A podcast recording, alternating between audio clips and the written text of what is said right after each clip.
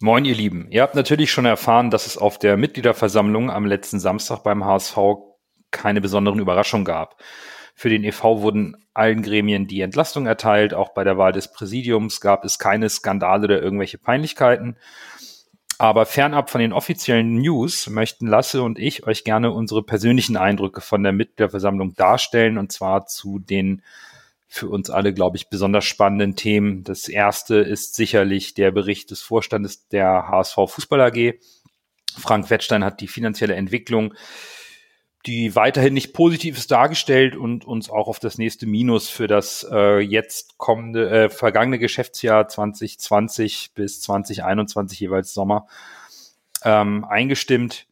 Überraschend ist es nicht, ähm, gab aber eine Gegenrede dazu. Ja, es gab einen Herren oder ein Mitglied, was sich besonders schlau gemacht hat. Äh, aus Hauptquelle war, glaube ich, äh, Sport 1 Berichte und hat dann da so ein paar Zahlen runtergerattert. In unseren Augen war es eventuell etwas unstrukturiert und etwas zu lang, was er da gesagt hat. Weil an sich hat er nicht komplett Unrecht gehabt, er hat es aber in unseren Augen äh, bisschen nicht perfekt rübergebracht, sagen wir mal so. Und da war dann Herr Wettstein, ich will nicht sagen angegriffen, aber er hat dann kurz was dazu gesagt und zu den späteren Zahlen hat er einfach gesagt, die stimmen nicht. Und äh, da bin ich dann auch raus, glaube ich, war sein Wortlaut. Genau, und, und ähm, na, du hast vollkommen recht. Also die Gegenrede, die war, wer den Stream gesehen hat, die war nicht gut aufgebaut. Man darf Presseberichte schon als Basis nehmen für Kritik, weil andere haben wir nicht. Wir kennen ja die echten Zahlen nicht und die echten Verträge.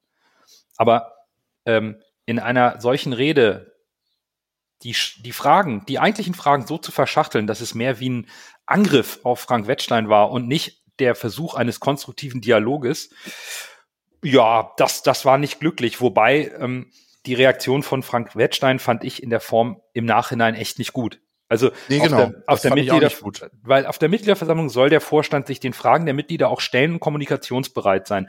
Das war Frank Wettstein zu dem Zeitpunkt nicht. Das nehme ich ihm auch irgendwo übel. Aber auf der anderen Seite wenn ich eine Rede halte, muss ich irgendwo auch mal zum Punkt kommen und die konkrete Frage stellen oder die konkreten Fragen so stellen. Und da werden wir nachher nochmal drauf kommen, wie man wirklich Fragen stellt und eine Antwort erhält. Ja, tatsächlich. Äh, wie gesagt, es war schlecht strukturiert, aber wir sind ja hier ehrlich und äh, sagen auch unsere Meinung, auch wenn das vielleicht mal aneckt, auch bei HSV-Verantwortlichen. Ich fand es von Herrn Wettstein tatsächlich etwas, wenn ich mal das so sagen darf, von oben herab. Also es war so ein bisschen, ich bin hier der Finanzvorstand, du ratterst deine Sport-1-Zahlen runter da habe ich dann nichts mehr zu sagen. Das war so ein bisschen, kann natürlich auch, wenn da eventuell doch was Wahres dran war, kann natürlich dadurch auch eher so ein bisschen von oben herab wirken, um dann quasi das so ein bisschen mundtot zu machen, ne? Genau, also vertrauenserweckend und, und souverän nee, war es von Frank Wettstein nicht. Das muss er sich ankreiden lassen. Dann, ja, müssen wir, bevor wir zum äh, Bericht des Beirates kommen, müssen wir ganz kurz ähm, erwähnen, dass es kurz vor Beginn der Mitgliederversammlung einen Antrag eingereicht wurde auf Absetzung von Patrick Ehlers und Mike Schwertfeger, das ist der Vorsitzende des Beirats und sein Stellvertreter. Dieser Antrag war natürlich nicht rechtzeitig eingereicht, also nicht satzungskonform und musste der Mitgliedschaft vorgelegt werden und wir mussten darüber abstimmen, ob wir diesen Antrag überhaupt auf die Tagesordnung lassen. Das haben wir nicht getan. Die, der Antrag, die Zulassung wurde verweigert. Lasse jetzt mal erstmal da zu dem Thema zurecht oder hätten wir den zulassen müssen? Ich fand ihn ein bisschen plump, ehrlich gesagt. Also wer wirklich ist, die Punkte waren ausgeschrieben, der HSV hat früh genug darauf auf alles hingewiesen. Tagesordnungspunkte, da ist der HSV ja eigentlich immer sehr vorbildlich, muss man ja ehrlich sagen. Und äh, wer dann auf die Idee kommt, irgendwie drei Minuten äh, vor der MV oder am gleichen Tag morgens äh, irgendwann einen Antrag einzureichen, der auch noch irgendwie so ein bisschen plump formuliert war mit Absetzung von den beiden äh, fand ich korrekt, dass der so nicht zugelassen wurde. Das kann man, wenn man das möchte, kann man das auch, äh, das kann man rechtzeitig einreichen und dann kann man darüber auch diskutieren. Aber das war mir ein bisschen zu kurzfristig und ein bisschen zu wenig ausformuliert, auch dieser Antrag, warum. Und es war ja auch erstmal nur der Antrag, also wir mussten ja nur drüber abstimmen, ob dieser Antrag zugelassen wird. Also wir wollten darüber, durften darüber abstimmen, ob darüber abgestimmt werden soll. Genau. Klingt immer ein bisschen kompliziert, aber es war halt satzungskonform und für mich gehört genau. sich so ein Antrag einfach drei Minuten vor der Mitgliederversammlung Nein. nicht. Ähm, das ist zulässig. Ich darf als Mitglied einen Antrag stellen und sagen, ich bin unzufrieden, ich möchte eine Aussprache und nach dieser Aussprache möchte ich, dass mein Antrag auf Absetzung abgestimmt wird. Das ist legitim, das ist alles in Ordnung. Aber einen solchen Antrag, und er hat ja, diese Person hatte nicht nur diesen, sondern wollte auch die Präsidiumswahl drei Minuten vor Beginn der MV noch verschieben lassen mit einem zweiten Antrag. Das, das ist so, das ist für mich so ein bisschen durch die Hintertür, so, so mhm. eine linke Nummer. Ja, und, total. und das ist, ist respektlos gegenüber den betreffenden Personen und der angereisten Mitgliedschaft, die sich Zeit genommen hat. Das, das macht man nicht. Zufälligerweise saß diese Person ja auch noch zwei in Reihen vor uns, links. Und nachdem dieser Antrag dann äh, krachend gescheitert ist, war der auch etwas äh, angefasst, hat etwas vor sich hingepöbelt und ist dann auch wutentbrannt aus dem Stadion äh, gegangen zeigt dann halt auch, dass die restlichen Themen ihm anscheinend nicht so wichtig sind, genau. sondern nur sein Antrag. Absolut. Und dann hat er auch verpasst, dass äh, Mike Schwertfeger anschließend nochmal deutlich gemacht hat, welche Funktionen und wie die Satzungsvorgaben für die Tätigkeit des Beirats sind. Und das hat sich natürlich einen besonderen Bezug gehabt wegen der Ablehnung des Teams rund um Marinus Bester. Und er hat auch nochmal die Prüf- und den Prüf- und Zulassungsprozess irgendwie abgebildet. Und wir haben ja alle diese Diskussion im Vorwege verfolgt rund um das Team Bester und, und die Ablehnung. Aber dann kommt es in der Mitgliederversammlung zum Bericht des Beirates und es gibt keinen einzigen Wortbeitrag aus der Mitgliedschaft. Niemand wollte Diskussion suchen, niemand hatte Fragen, keine Kritik, nichts lasse. Ja, war für mich auch etwas unverständlich. Es gab ja aus einigen Blöcken so ein paar Zwischenrufe, äh, als über den Beirat diskutiert wurde, aber mehr als äh, bei Zwischenrufen und Gelächter äh, kam dann auch nicht. Also die Personen, die dann gelacht haben und blöd dazwischen gerufen haben, in Anführungszeichen, äh, haben dann aber auch nicht die Eier gehabt, um es jetzt mal so auszusprechen, wie es ist, sich dann wirklich der Diskussion zu stellen.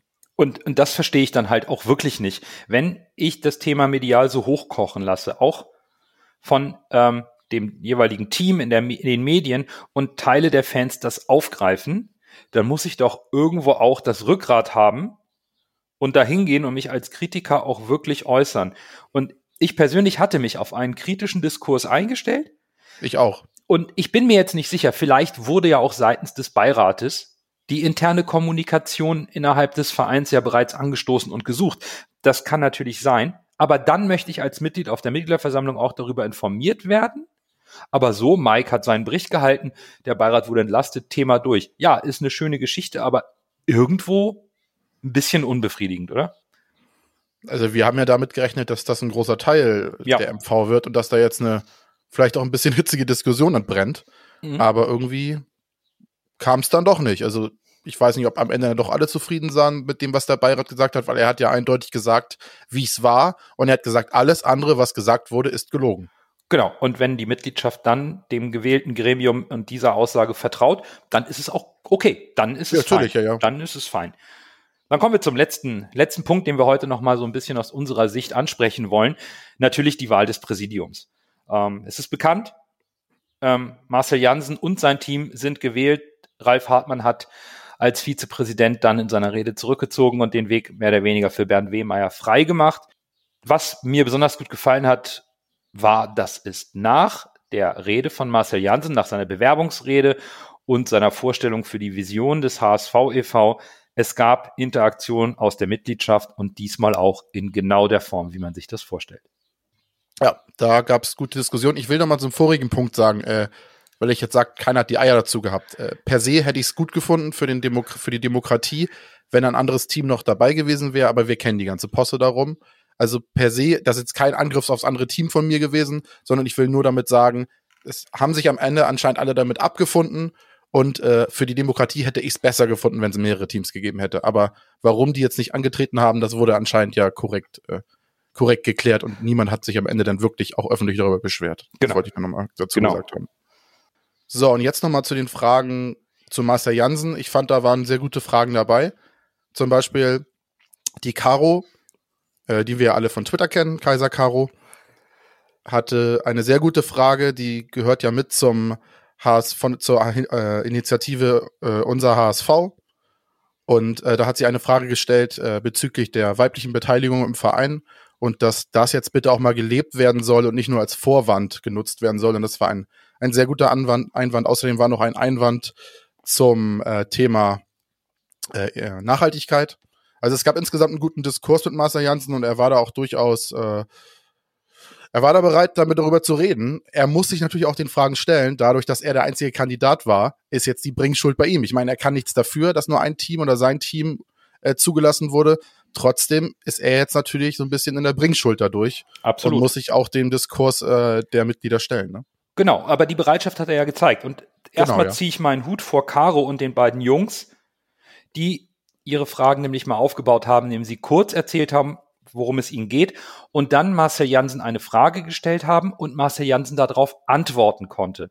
Der erste Fragesteller, den Namen habe ich leider nicht mehr äh, parat, der hatte sogar drei Fragen, hat die Fragen aber nicht auf einmal gestellt, sondern eine Frage, Antwort, nächste Frage. So kann man auf einer Mitgliederversammlung mit einem Kandidaten oder mit einem Gremium sprechen. So gehört sich das. Das war ganz, ganz toll von den dreien. Das, das, das hat mir wirklich gut gefallen. Und natürlich kann man sich jetzt darüber streiten, ob Marcel Jansen eine verbindliche Aussage getätigt hat oder vielleicht nur ein bisschen wischiwaschi. Aber was soll der machen? Er ist noch nicht gewählt, sein Team steht noch nicht. Für mich war entscheidend, die Themen wurden angesprochen, Stärkung der weiblichen ehrenamtlichen Beteiligung oder sogar äh, Amt, ähm, hauptamtlichen Beteiligung beim HSV, Nachhaltigkeit. Die Fragen wurden gestellt, die Worte wurden gehört und sind jetzt ausgesprochen auf der Mitgliederversammlung und somit Bestandteil des Auftrages an, an das Team rund um Marcel Janssen, Bernd Wehmeier und äh, Michael Papenburg. Da, das ist doch toll. So soll es doch sein. Was ich gut fand, dass es ja auch eher drei jüngere Mitglieder waren. Also, Absolut. Ich muss sagen, das fand ich ein bisschen seltsam, dass die älteren Mitglieder da wenig zu, zu sagen hatten. Und tatsächlich äh, zeigt aber natürlich auch, dass der HSV äh, noch nicht tot ist, sage ich mal, sondern äh, viele jüngere Mitglieder haben gute Ideen und bringen sich ein. Und das ist ja eigentlich total positiv zu sehen. Finde ich auch. Hast du sonst noch ein ja, abschließendes Feedback zur Mitgliederversammlung? Ich persönlich war ein bisschen enttäuscht über die geringe Teilnehmeranzahl. am- am Ja, die Samstag. Teilnehmeranzahl fand ich auch ein bisschen arm, muss ich ehrlich sagen. Also leider sind da wohl doch nicht so viele unserem Aufruf gefolgt. Äh, ist jetzt kein persönlicher Nein, Angriff nein, nein, irgendjemanden, sondern aber die, das war ja auch der allgemeine Konsens von allen, dass äh, sie sich das nächste Mal ein bisschen mehr Beteiligung wünschen. Und was wir noch mal, äh, was ich nochmal negativ ansprechen möchte, wir müssen sowas ja auch ansprechen als Podcast. Wir waren ja mit mehreren Leuten drinne und die Einlasskontrollen waren leider für eine MV völlig überzogen. Ja, das habe ich auch noch auf meinem Zettel gehabt. Da hast du vollkommen recht. Ähm, die Einlasskontrollen waren einfach strikt nach Stadionordnung bei Spieltagen. Und wenn wir aber über eine Mitgliederversammlung sprechen, sprechen wir über eine interne HSV-Veranstaltung, wo ich mir auch wünschen würde, dass Rucksackgrößen nicht moniert werden oder eventuell zum, zum, zum äh, den Einlass sogar behindern könnten, nur weil er nicht A4-Größe hat und dass man sein mitgebrachtes Brötchen wegwerfen muss. Jetzt, jetzt mal ganz ehrlich, es gab an Speisen Brezel, Donut und Bratwurst und auch eine vegetarische Bratwurst. Bei der traditionellen Dauer einer MV, entweder muss ich ein besseres Speisenangebot anbieten oder ich muss sagen, ihr dürft euch gerne auch ein bisschen was mitbringen. Immerhin sollten wir wegen der Pandemie auch früher rein Mhm. und sie war um 18 Uhr zu Ende. Ich kann doch nicht neun Stunden da sitzen und drei Bratwürste essen. Also irgendwo, Nee, es, es geht nicht. Und da- das war auch etwas, ja, das äh, schön, dass du es ansprichst. hat ja auch keine Möglichkeit gehabt, die etwas größeren Rucksäcke dann abzugeben. Es wird nur gesagt, damit kommst du nicht rein. Ja, bring's zurück zu deinem Auto. Jetzt kommt ja nicht jeder mit dem Auto. Es ist ja, also das ist wirklich, das war schwach.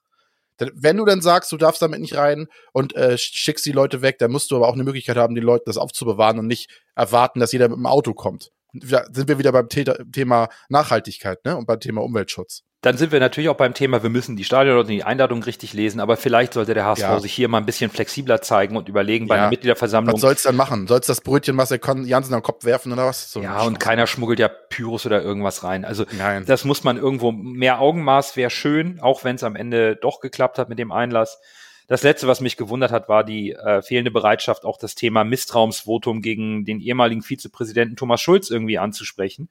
Da hat nur Konstantin Rogalla in, seiner, in seinem Wortbeitrag das kurz angerissen, aber bei der, bei, beim Thema Vorstand und nicht irgendwie beim Ehrenrat, wo es gepasst hätte. Das hat mir auch gefehlt, aber offenbar waren alle mit der Mitgliederversammlung so zufrieden oder wollten rechtzeitig nach Hause. Ich meine, so, das dauert halt lang. Kann alles sein, aber ich denke, das kann es für unser Feedback gewesen sein. Lass du, da hast du noch was?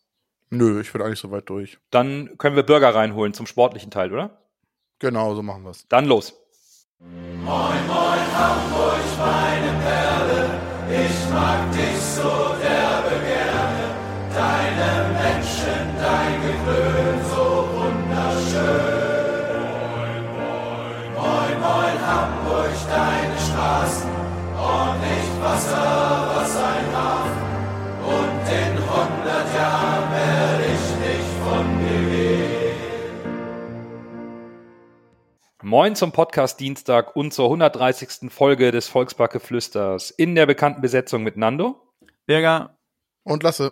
Wir kommen aus der ersten Runde des DFB-Pokals, bei der es wie so oft einige Überraschungen gab. Zwei Bundesligisten und zwei Zweitligisten haben sich gegen unterklassige Mannschaften schwer getan und sind ausgeschieden. Und äh, pff, Gefühl kommt das ja jedes Jahr beim HSV vor und ist auch immer Anlass für Spott und Häme. Und deswegen habe ich mal für meine beiden Podcast-Kollegen hier äh, eine kleine Quiz oder eigentlich sind es zwei Quizfragen vorbereitet. Wie oft hat es der HSV seit der Saison 2011, 2012 in der ersten Runde gegen einen unterklassigen Verein erwischt? Ruft mal rein. Dreimal. Seit 11, 12? Ja, also die letzten zehn Jahre. Äh, vier. Richtig. Viermal war's. Bürger lag mit, mit dreimal um einen daneben. Fun Fact, Bremen hat es in der Zeit fünfmal erwischt und Frankfurt dreimal. Und jetzt nochmal die zweite Frage. Wie oft in nunmehr 59 Jahren Bundesliga ist es vorgekommen, dass kein einziger Erstligist in der ersten Runde rausgeflogen ist? Zweimal. Ich sag einmal. Noch nie. Tatsächlich. Also, der Pokal hat tatsächlich seine eigenen Gesetze und nachdem wir jetzt diesen kleinen Exkurs in die Dramaturgie der ersten Pokalrunde gemacht haben, kommen wir doch lieber zum erfreulichen Weiterkommen des HSV in der ersten Runde, nämlich in Braunschweig 1 zu 2 gewonnen am Sonntag. Bürger, nach dem, was wir von Braunschweig wussten, dank Kiwi und den Analysen der Spiele, die wir uns so ein bisschen hergeleitet haben, da haben wir schon ein bisschen was anderes erwartet als das, was wir gesehen haben. Ja, total. Äh, ich war sehr positiv überrascht von Braunschweig. Äh, nach der Analyse von, von Kiwi hat man ja gedacht, ähm, Braunschweig kommt mit nichts. Braunschweig ist äh, halbwegs disorientiert und versucht einen Fußball zu spielen, für den die überhaupt nicht die Spieler haben. Ähm, und dennoch kam eine gut organisierte Braunschweiger Mannschaft raus und ähm, haben einfach den HSV äh, da spielen lassen, wo die den HSV zugelassen haben zu spielen. Und da haben wir wenig Lösungen dagegen gefunden. Und ähm, es hat in meinen Augen so ein bisschen von unserer Seite aus der Mut gefehlt.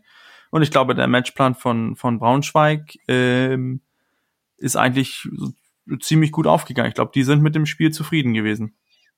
Ja, stimme ich dir zu, Burger. Also, das war das für mich, also ich habe ja auch nur 3-1 getippt und nicht ganz so euphorisch. das war das äh, erwartet äh, krampfige Spiel. Ich hatte ja es auch getwittert, dass äh, wir eventuell die Wahrscheinlichkeit haben, dass wir wieder uns wieder einen abkrampfen. Es war jetzt nicht ganz so extrem, wie ich dachte. Hat, hatte, es gab ja auch noch ein Happy End, ein Glück. In anderen Jahren hätten wir so ein Spiel definitiv verloren. Aber am Ende es war dann doch noch alles gut. Aber es war für mich das äh, erwartet schwierige Spiel, weil Pokal ist immer was anderes als Liga und äh, anscheinend ist ein 4 zu 0 gegen Viktoria Berlin nicht das gleiche wie ein Pokalspiel gegen den HSV. Ja, offensichtlich, ne? Und wenn man dann überlegt, sogar Proschwitz noch kurz vorm Spiel ähm, transferiert, aber ja, Braunschweig hat super gemacht, hat diesen Pokalgesetzen irgendwie komplett Rechnung getragen. Wobei ich sagen muss, eigentlich lief alles nach Plan für den HSV. Von Beginn an ähm, war der HSV die dominierende Mannschaft, fand ich. Vielleicht fehlte ein bisschen der Mut, das Tempo, aber wir waren dominant. Ähm, die erste halbe Stunde kontrolliert, offensiv den Gegner nach und nach zurechtgelegt. Wir hatten 82 Prozent Ballbesitz und dann fällt auch das 0-1 durch Jamra, sensationelles Tor.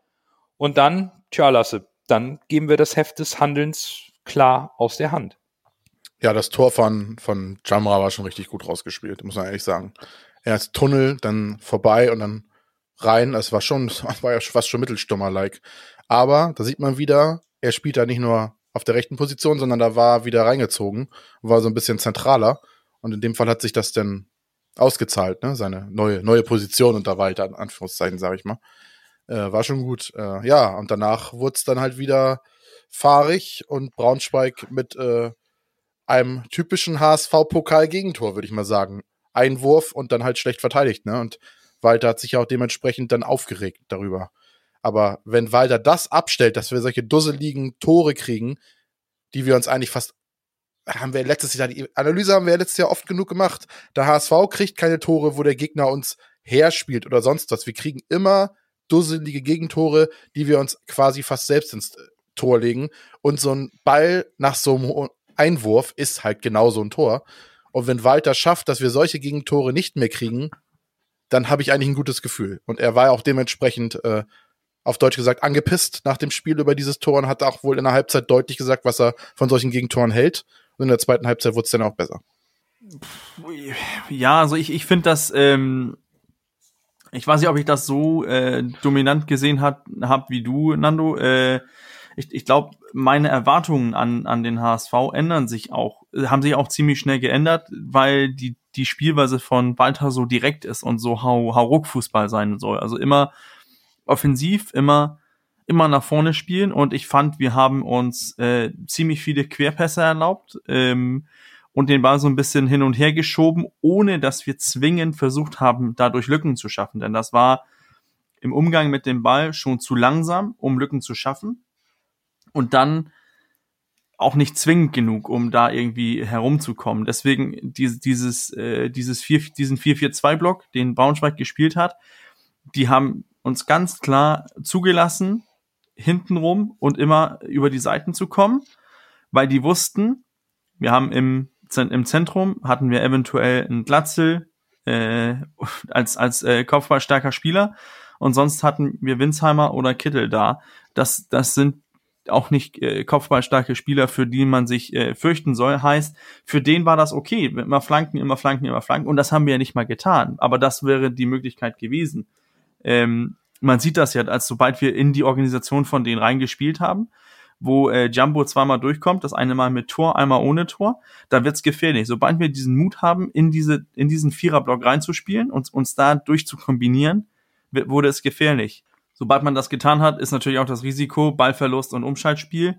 Aber man muss ja den Mut haben, auch dieses äh, zu forcieren, immer wieder diese, diesen Versuch zu starten. Ähm, ja, hat, hat sich leider in meinen Augen zu wenig, ähm, zu wenig gelohnt. Und dann, wie du angesprochen hast, Nando, die erste, die letzte Viertelstunde, ja, dann hast du einfach irgendwie das, ähm, das Spiel so ein bisschen auseinander aus der Hand gegeben, weil plötzlich kam, kam Braunschweig immer mehr ins, äh, ins Rollen und wurde immer gefährlicher. Ähm, und, und man, man sieht das so lustig. Wir haben ja den, den Y-Scout-Report, dass wir äh, nach dem Tor, da haben wir 81 Prozent Ballbesitz. Bis zur Pause hin ist der Ballbesitz auf 65 Prozent runtergefallen. Unsere Passquote von 90 auf, auf, auf 86. Also heißt, in allen, in vielen Belangen von dem Spiel haben wir uns einfach in der letzten Viertelstunde von der ersten Halbzeit einfach schlechter angestellt. Wir haben weniger Zweikämpfe gewonnen. So plötzlich sind wir einfach ein bisschen schlechter geworden. Ich weiß nicht, ob das ähm, jetzt damit zusammenhängt, dass wir wir vorne waren, haben dann nicht mehr so zwingend aufs Tor gespielt, haben dann ein bisschen mehr abgewartet, dadurch ein paar blöde Ballverluste gehabt, denn es waren ja, war ja Umschalt, Umschaltspiel. Und noch auf das Tor zu kommen, ähm, so wie ich das interpretiert habe von Walter, ist es die Aufgabe, dass sobald man einen Einwurf hat, alle Mann hinterm Ball, dann so zwingen wir dazu, den Gegner nach hinten zu werfen.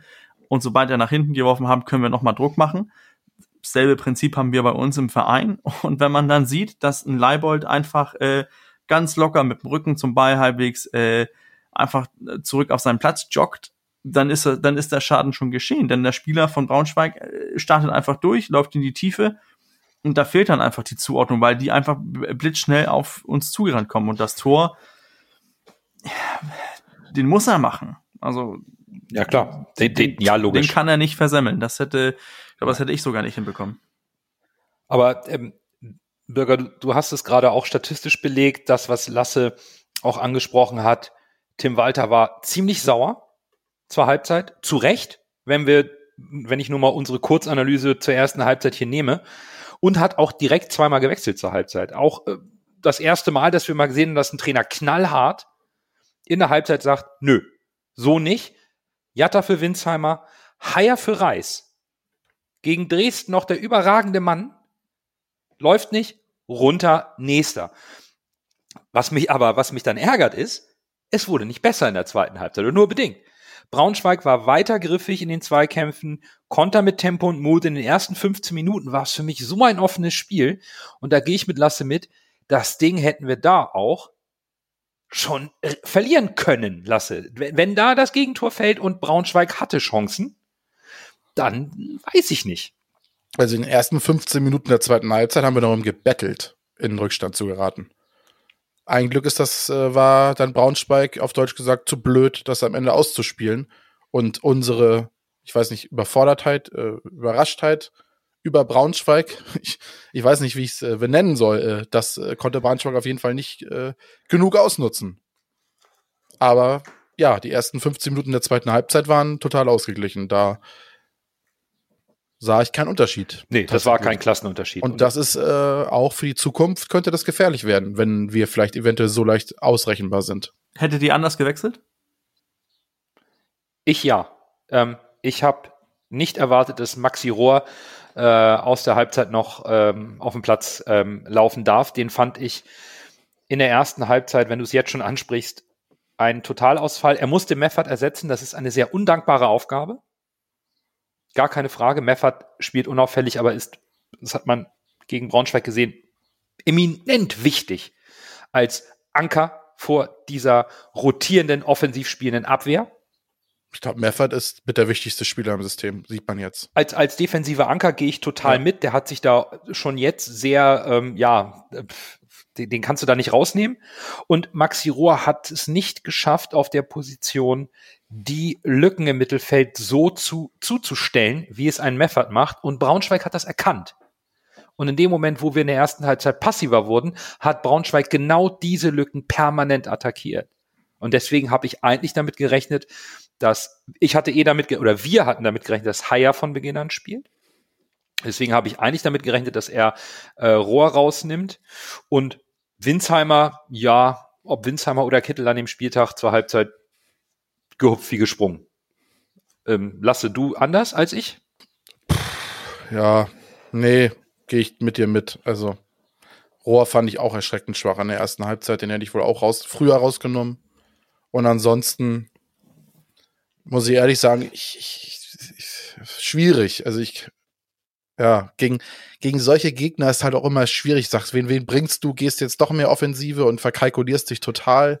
Ja. Von daher, ich hätte auch nicht gewusst, was ich hätte machen sollen. Muss, bin ich ehrlich. Aber Walter wusste, was er tut in der 61 Minute Bürger, oder? Dann äh, hat er hat er einen Joker gezogen. Also ich, ich, ich will noch mal zurückkommen auf die äh, auf die mit, äh, dass ihr beide oder dass ihr mehr oder weniger beide Rohr äh, aus dem Spiel nehmen wollt. Denn wir haben uns auch gewundert, ich habe mich auch gewundert, als die Aufstellung plötzlich da war, ich gesagt, Rohr und nicht Haier. Rohr aber mit, äh, wenn man so übersichtlich nimmt, seine, seine dieses ähm, Aktion und dann mit Erfolg, hat er 83 Prozent seiner Aktionen erfolgreich gestaltet. Dagegen kannst du mit Reis, der hat 62 Prozent, Winsheimer mit 46 Prozent und den äh, eingewechselten Moritz Heyer mit nur 47 Prozent. Ui. Ich finde das schon interessant, weil dass wir hier über Rohr abziehen, dass er sei unsichtbar gewesen. Er hat eine Passquote von 97 Prozent, ähm, hat 75 Prozent seiner Duelle gewonnen. Ich, ich finde schon, äh, Maximilian Rohr hat, hat ein anonymes, gehe ich ganz klar mit, denn ich fand ihn auch sehr unauffällig, aber er hat ein super Spiel abgeliefert wie der Coach uns hier eine Falle stellt mit Maxi Rohr, weißt du, Lasse? Und er grinst sich jetzt ein, nachdem er uns hier knallhart auflaufen lässt mit Maxi Rohr. Ein Traum, ein Traum aus Dänemark, liebe äh, Hörerinnen und Hörer. Es ist ein Traum, wie Bürger gerade genüsslich uns hier mit der Statistik auseinandernimmt. Ja, als kleiner Leak, er hat vor der Folge gesagt, er wird Maxi Rohr analysieren und wir ja, dachten, er, er ja, genau. komplett auseinander. Aber macht er nicht. Trotzdem hat Tim Walter Rohr ausgewechselt, Bürger. Und das war, glaube ich, und schon. Ich fand ihn auch nicht gut, ich bleib dabei. Ja, ich auch. Aber er ja, hat Rohr dann doch ausgewechselt. Anonym. Ja, okay, wir fanden ihn anonym. Aber er wechselt ihn aus und ich glaube, da hat er dann trotzdem was Besseres gebracht.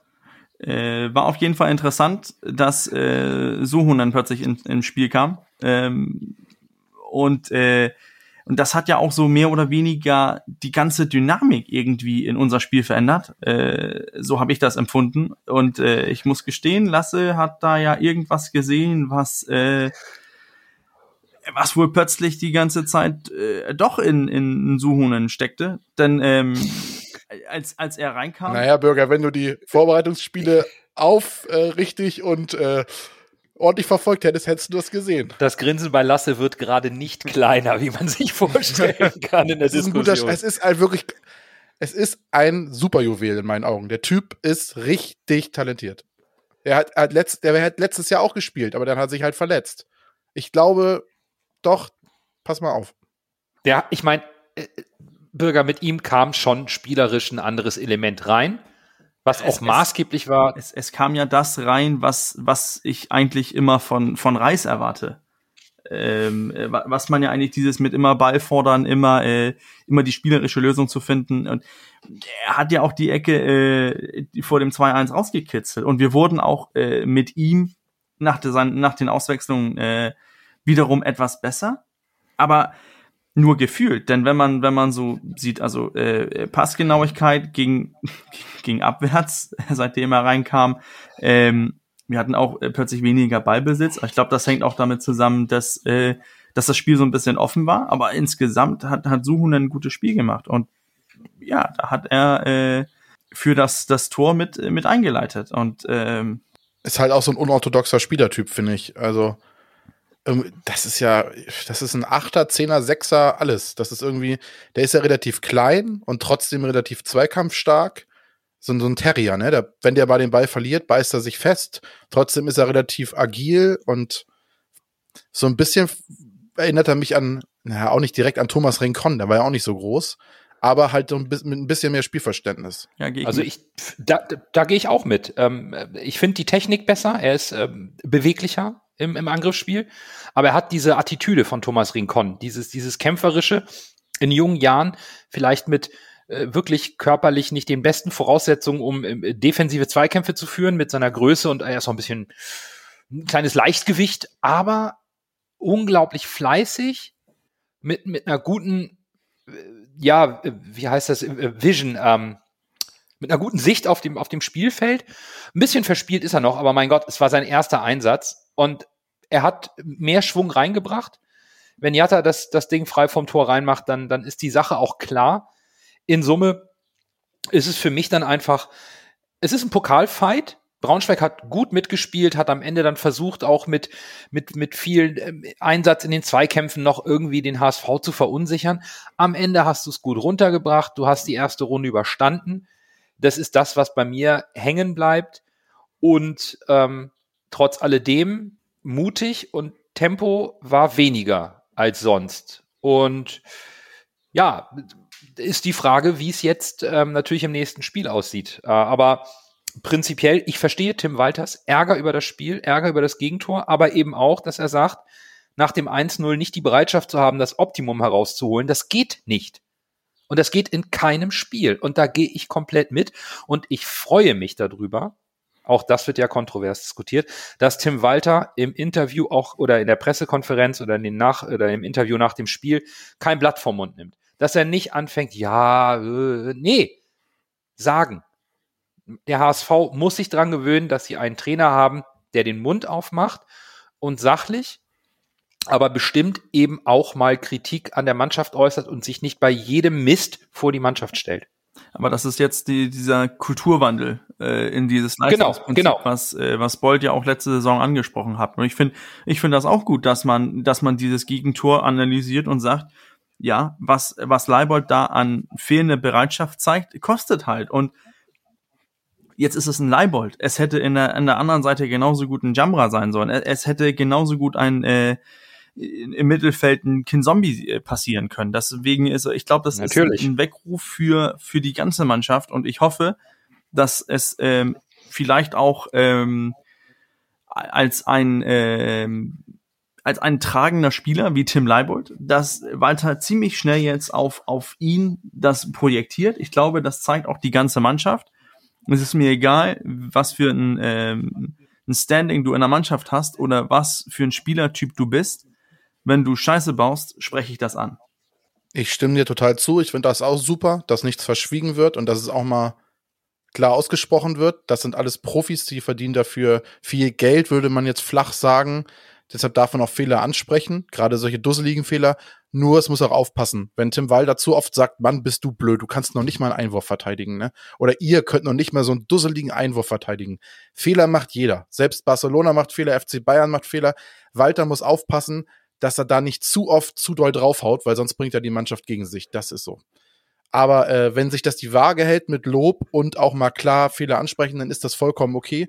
Nur Walter muss aufpassen, da nicht zu sehr die Mannschaft öffentlich quasi bloßzustellen und zu sagen, oh Mann, noch nicht mal so einen Einwurf könnt ihr verteidigen, das will ich nie wieder sehen, die fliegt sonst alle runter. Äh, das sollte er nicht zu oft tun, weil ich glaube, das äh, kann auch nach hinten losgehen. Absolut. Auf der anderen Seite glaube ich, dass Tim Walter gerade probiert, die ähm, diese Komfortzone, die sich beim Haus in den letzten Jahren eingeschlichen hat, durchzubrechen.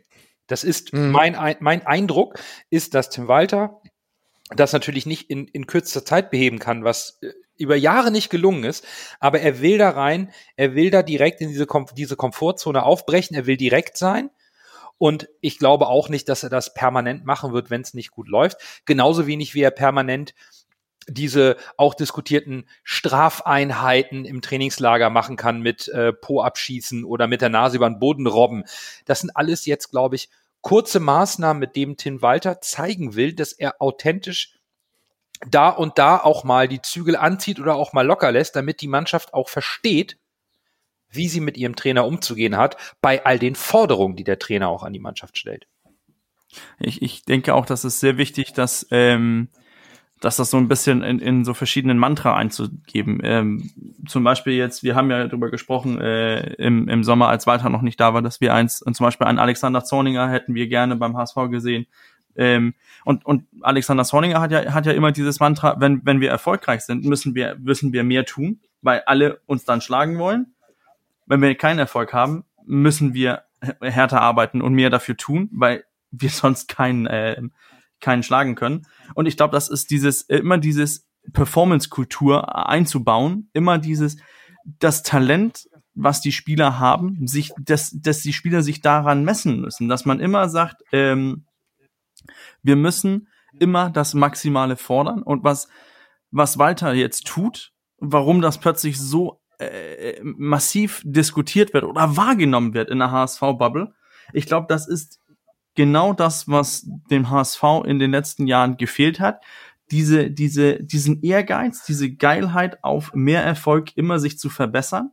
Ähm, und, und du siehst das ja bei, bei vielen äh, Trainern, die auch von diesen äh, erfolgreichen Vereinen geprägt sind. Ich glaube, dass dieser Ehrgeiz und dieses äh, Mindset, was, was Walter in meinen Augen anspricht, ich glaube, das kommt davon, dass er auch in der Bayern-Jugend äh, tätig war wo du dich nicht einfach gegen die äh, gegen die eigene Mannschaft messen musst oder gegen dich selber oder die Vereine, die so im, im Umkreis liegen. Nein, du musst dich gegen jede Mannschaft der Welt durchsetzen und beweisen. Ich glaube, das, das prägt schon ein Mindset. So mein Gedanke dazu auf jeden Fall. Absolut. Und ich glaube, dann können wir das Spiel auch abschließen mit den Worten von Tim Walter. Je länger wir zusammen sind, desto mehr entwickelt die Mannschaft Mentalität und wenn wir die absolute Bereitschaft über 90 Minuten haben, ist es schwer gegen uns zu spielen. Da will er hin. Ich glaube, das ist ein guter Schlusspunkt zu diesem schweren Spiel in Braunschweig. Und deswegen holen wir einmal kurz Luft, bevor es in das nächste schwere Spiel geht und sprechen über den Man of the Match. Dann erst Groh, der den Ball übernimmt. Halblinke Position zu Mackert. Er sollte schießen. 25 Meter am ersten frei. Schuss auf das Tor. Tor! Tor! Ein herrlicher Treffer. Ein wunderbarer Treffer. Angeschnitten. Der Ball fliegt da unhaltbar rechts ins Eck. Wenn wir jetzt einen Ball hätten, würde ich es Ihnen nochmal zeigen. Tja, was soll man da sagen, Lasse? Frei nach Guardiola. Ich erwarte von dir jetzt Suhonen oder nichts. Da muss ich dich leider enttäuschen. Ah, das geht nicht. Das, das zählt nicht. Ich äh, bewahre mir äh, Suhun dann für sein glorreiches Spiel im Derby auf, äh, was ich jetzt schon äh, prognostiziere hiermit. Äh, als kleiner Teaser. nee, tatsächlich äh, äh, bin ich bei Jamra. Der hat mir sehr gut gefallen. Allein das Tor war fantastisch ausgespielt. Der hat richtig gut äh, Dampf gemacht über die rechte Seite, wo ich ihn schon vor der Saison als Verkaufskandidaten gesehen habe oder HSV ja auch, weil er in meinen Augen äh, teilweise Mentalitätsprobleme hatte, sehe ich dieses Jahr gar nicht mehr. Ich ja. fand ihn dieses Jahr bis jetzt sehr gut, fast alle Spiele durch die Bank mindestens überdurchschnittlich bis sehr gut gegen Braunschweig tatsächlich. Ja, wird äh, für Wagnermann nicht so leicht wieder reinzukommen ins Team, würde ich sagen. Mal gucken, was Walter sich da ausdenkt. Ja, definitiv. Und ich gehe mit. Bei mir ist es ebenfalls Jamra. Mir gefällt die Lauffreude und taktische Disziplin bei ihm. Und das konnte man gegen Braunschweig so gut sehen, wie er da von der Außenverteidigerposition diese Läufe auf die Sechs macht, nach vorne stößt, wieder zurückläuft er hat das Spielsystem verstanden und setzt es prima um mit seiner Schnelligkeit und mit seiner Technik am Ball. Dazu das Tor, traumhaft für mich auch bester Mann. Ja, dann äh, sollte ich ja fast mit, äh, jetzt wo ich ihn so doll gelobt habe, äh, mit äh, Maximilian Rohr gehen, aber äh, Ja, ja. Nein, tut mir, tut mir leid. Ich, äh, ich gehe da mit, mit euch. Äh, ich, ich fand auch Jamra sehr gut, auch wie er die, die Idee von weiter umgesetzt hat. Dieses äh, reinlaufen, rauslaufen und wenn er dann reingelaufen ist, ist Schola auf seine Position ausgewichen oder David. Ähm, ich ich finde das sehr interessant. Ich glaube, die Spielweise gefällt auch Jumbo, ähm, denn er hat ja, soweit ich informiert bin, hat er ja auch früher mal Sechser gespielt. Also ist, ist das in der Zentrale auch etwas gewohnt. Und ähm, ja, wird, wird, wird spannend sein, mal, mal sehen, wie das weitergeht. Aber dann noch, äh, eins muss man auch sagen, Honorable Mention für äh, Sebastian Schonlau, was, was der auch äh, in so wenigen Spielen an an Wichtigkeit gewonnen hat für die, die HSV-Defensive. Also der, äh, der hat ja, für mich ist äh, Van Drongelen fast schon vergessen. Und das sagt nicht. Ja, dann nehmen wir doch die Honorable Mention von dir und lösen auf, denn unsere Hörerinnen und Hörer haben Sebastian Schonlau zum Man of the Match gewählt vom Pokalspiel. Auf Platz zwei Jamra und auf Platz drei Bobby Glatzel. Damit herzlichen Glückwunsch unser Kapitän zum Pokalspiel und vom Pokal ab ins Stadtderby. Freitag um 18.30 Uhr am Millantor. Aber bevor wir uns da mal um die spielerischen Aspekte kümmern, unseres amtierenden Stappenmeisters, und das sind nicht wir, lasst uns zum Einstieg einmal über die Bedeutung des Derbys an sich sprechen. Denn äh, am 18. Juli hat unsere haben unsere aktiven Gruppen, Fangruppen der Nordtribüne in einem Statement gesagt, dass der Aufstieg diese Saison für sie eher zweitrangig ist. War ein etwas längeres Statement, ich kürze es hier ein bisschen ab. Sie erwarten vollen Einsatz von der Mannschaft über 90 Minuten in allen 34 Spielen und vor allen Dingen, dass die Derby-Siege gegen St. Pauli und Bremen eingefahren werden und eben, dass der Aufstieg dann eher zweitrangig ist. Daher starten wir damit bitte. Lasse. Siege gegen St. Pauli über den Aufstieg stellen? Ja oder nein? Nein. Bürger? Siege gegen St. Pauli sind, achso. Kurz noch Bürger, dann kannst du direkt Lasse? Nee, auch. Auch nicht. Nee. Gut, ich sag auch nein, lasse jetzt. Siege singen St. Pauli sind die Kirsche auf der Torte und sind natürlich Seelenbalsam für jeden HSV-Fan, da brauchen wir nicht drüber reden. Aber irgendwie diesen zwei Spielen äh, der Saison mehr Bedeutung zu geben als den Aufstieg, finde ich, äh, das ist mir zu plakativ. Sorry, nee. Bürger bei dir auch so? Für mich, für mich ist das ähm, und jetzt, äh, sorry für St. Pauli, bitte nicht falsch verstehen, aber für mich ist das äh, so, ein, so eine, so eine Kleinclub-Mentalität. Es ist nicht für uns wichtig, äh, aufzusteigen. Es ist nicht wichtig, weit im Pokal zu kommen. Für uns zählen diese zwei Spiele gegen unseren Rivalen. Ähm, und, und das kannst du in meinen Augen bringen, wenn du der Kleine bist aber nicht, wenn du der Große bist. Wenn du der Große bist, dann musst du in meinen Augen höhere Ziele haben. Und wir sind in meinen Augen halt die größere Mannschaft oder der größere Verein als St. Pauli. Daher für mich geht das ganz, geht das ganz klar, dass äh, das Saisonziel, sofern man das vom Verein kommuniziert hat, dass wir aufsteigen wollen, und das hat man ja so indirekt, genau. dann ist das für mich eine Kleinclub-Mentalität, dass man sagt, dass die Spiele gegen Pauli wichtiger sind als das äh, oberordnete Saisonziel. Ich habe sogar noch einen ganz anderen Ansatz. Also prinzipiell sind wir uns einig, der HSV soll möglichst jedes Spiel gewinnen, das funktioniert aber nicht. Aber ich will einfach diese Derbys nicht priorisieren, denn wenn wir die Derbys gewinnen und nicht aufsteigen, dann ist uns Heme und Spott doch genauso sicher. Und wenn wir dann sagen, ja, aber wir haben euch doch geschlagen, na und ihr spielt immer noch zweite Liga, dann, dann kommt die Heme und Spott einfach von der anderen Seite. Und wenn, wenn du die Spiele verlierst, ja, dann hast du zu dem Spieltag Häme und Spott. Wenn du am Ende bei der ersten Liga spielst, dann besetzt du doch einen von zwei direkten Aufstiegsplätzen. Den kriegt dann vielleicht Werder Bremen oder St. Pauli nicht. Also mir ist das vollkommen wurscht. Natürlich, gewinnst du die, die Derbys, sind das auch zwölf Punkte, die du haben willst. Gar keine Frage.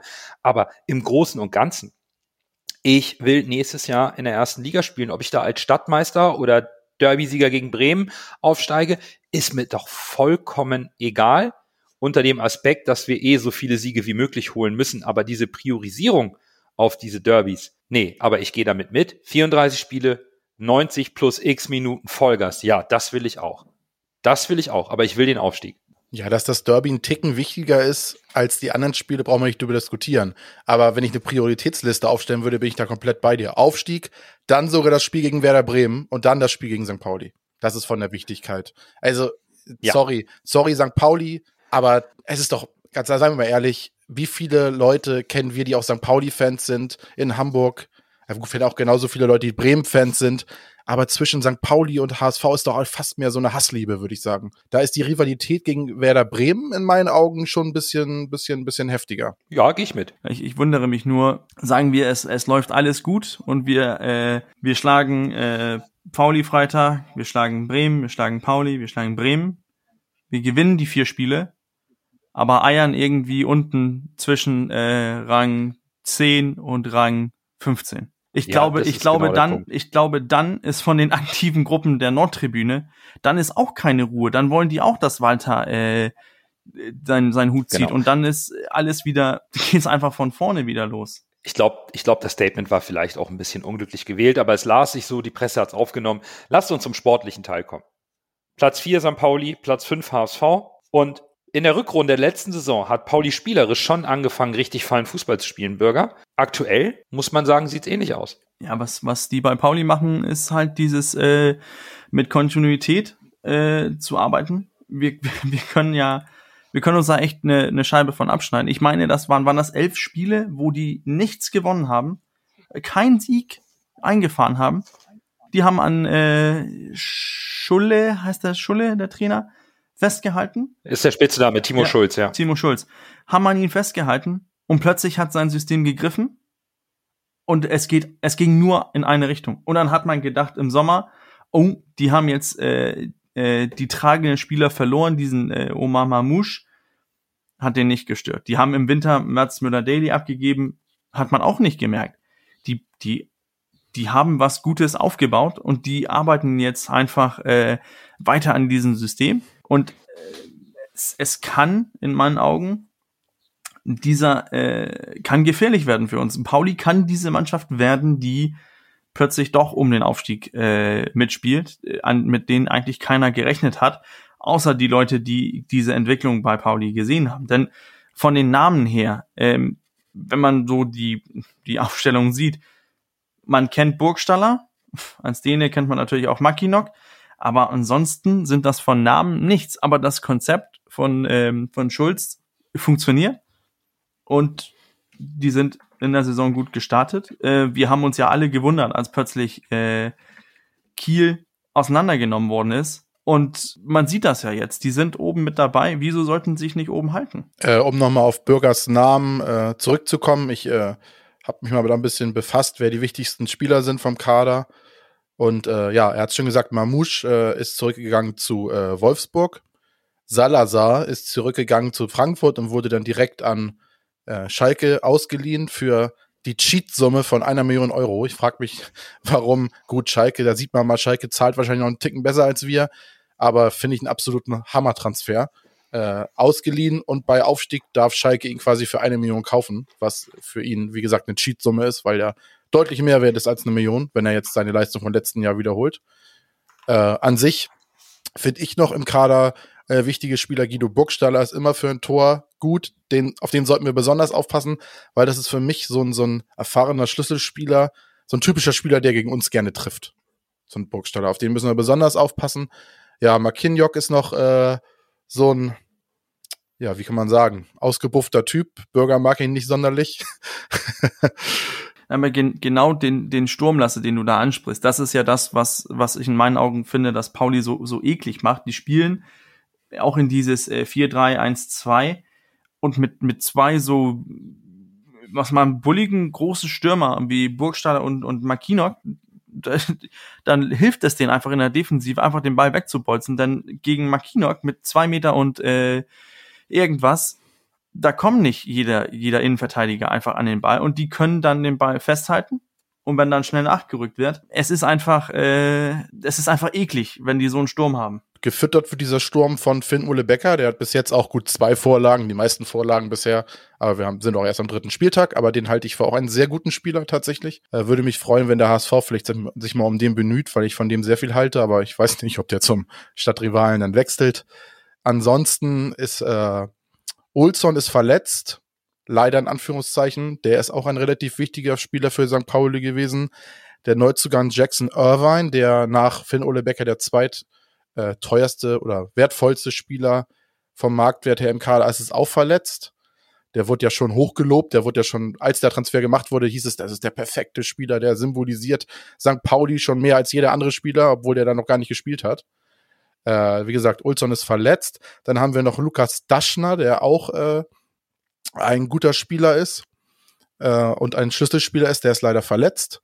Und äh, Etienne Amenido ist auch ein Neuzugang, aber auch ein sehr talentierter Spieler, ist aber auch verletzt. Ja, das sind so die wichtigsten Spieler. Und äh, zu den Abgängen äh, zählt auch noch der Torwart, der eigentlich auch in der letzten Saison eine gute Saison gemacht hat. Der ist auch gegangen. Aber da wechseln sich jetzt Vassili und äh, Smash immer im äh, Liga und Pokal ab. War auch beides eigentlich gute Torhüter. Ja, das sind für mich so die wichtigsten Spieler tatsächlich im Kader. Äh, und Kire habe ich, glaube ich, noch vergessen. Äh, den finde ich auch noch relativ gut und wichtig. Genau, der spielt nämlich aktuell auf der 10, weil da eben der Daschner äh, ausgefallen ist. Und da ist es ein bisschen dünn, deswegen haben sie gerade noch Robert Hartl verpflichtet von Bielefeld. Und ich finde es interessant, was St. Pauli anbietet. Sie spielen die Raute im Mittelfeld. Sie spielen mit zwei Stürmern, mal Makinok, mal Ditgen. Aber sie hatten jetzt gerade im Pokal gegen Magdeburg mit Christian Titz einen Gegner, der ein ähnliches System wie der HSV spielt. Das kann man ja so sagen. Der Titz Walter, das äh, ist identisch. Und Magdeburg hat 41 Torschüsse abgegeben im Pokalspiel. Hat 2 zu 3 verloren, aber sie haben St. Pauli richtig unter Feuer gesetzt, Bürger. Kommt also die Spielanlage von St. Pauli uns entgegen oder ist das in diesem Derby dann doch einfach nicht mehr so relevant. Ja, kommt drauf an, soll ich jetzt fünf Euro ins äh, Phrasenschwein äh, legen und sagen, Derbys äh, haben die, schreiben die eigene Geschichte und erzählt nichts anderes als das einzelne Spiel. Ähm, ich ich verstehe schon, was, was du meinst mit, ähm, mit dieses ähm, Titz und Walter den Vergleich, dieses Ballbesitz, dieses äh, mit dem Ball dominant zu sein, viele Spieler in die Box bekommen. Ähm, ich, ich, ich sehe auch, dass wir da Möglichkeiten haben. Ich hoffe auch, dass wir das Spiel gewinnen. Ich sehe uns auch Spieler von Spieler zu Spieler besser als äh, als St. Pauli. Ich, ich habe aber dennoch für dieses ähm, System, für diesen diesen diese beiden Stürmer mit dieser Spitzkompetenz in in der ähm, in der körperlichen Präsenz habe ich äh, auch immensen Respekt. Heißt, ich, ich bin mir nicht sicher, ob wir genau so frei spielen werden, wie äh, zum Beispiel jetzt ein Magdeburg das getan hat ähm, Magdeburg hatte ja auch in meinen Augen nichts zu verlieren. Wenn, wenn wir einfach äh, offensiv voll raufhauen, können wir ja auch in diese Konterfalle äh, laufen und wir sind der HSV, wir spielen gegen St. Pauli, alle werden erwarten, in Anführungszeichen, dass äh, der HSV äh, als Favorit in das Spiel geht. Aber ich glaube schon, dass das ist ein Unterschied im Gegensatz zu was jetzt Magdeburg zum Beispiel äh, tun konnte. Denn da war mir, okay, Pauli, macht ihr mal. Und das, das, das zeichnet das Spiel, das wird das Spiel Freitag auch irgendwie auszeichnen, dass, dass Pauli sich ein bisschen hinten reinstellen kann und sagen, so, jetzt kommt mal großer HSV, was, was, was könnt ihr machen? Boah, da, da würde ich glatt widersprechen. Timo Schulz ist gestärkt aus der letzten Saison hervorgegangen und ich glaube nicht, dass St. Pauli sich hinten reinstellt und, und, und den HSV machen lassen wird. Denn ich glaube, St. Pauli ist selbstbewusst genug und spielt auch gut genug. Sie haben es wirklich geschafft, Mamouche und Salazar zu ersetzen. Das finde ich beeindruckend. Die, die haben in der, in, der, in der zweiten Liga bis jetzt noch kein Gegentor kassiert. Die Abwehr steht, sie übersteht auch Drangphasen. Warum sollten die zu Hause vor, vor Fans im Derby sich hinten reinstellen? Nein, ich glaube, das wird ein Schlagabtausch auf Augenhöhe.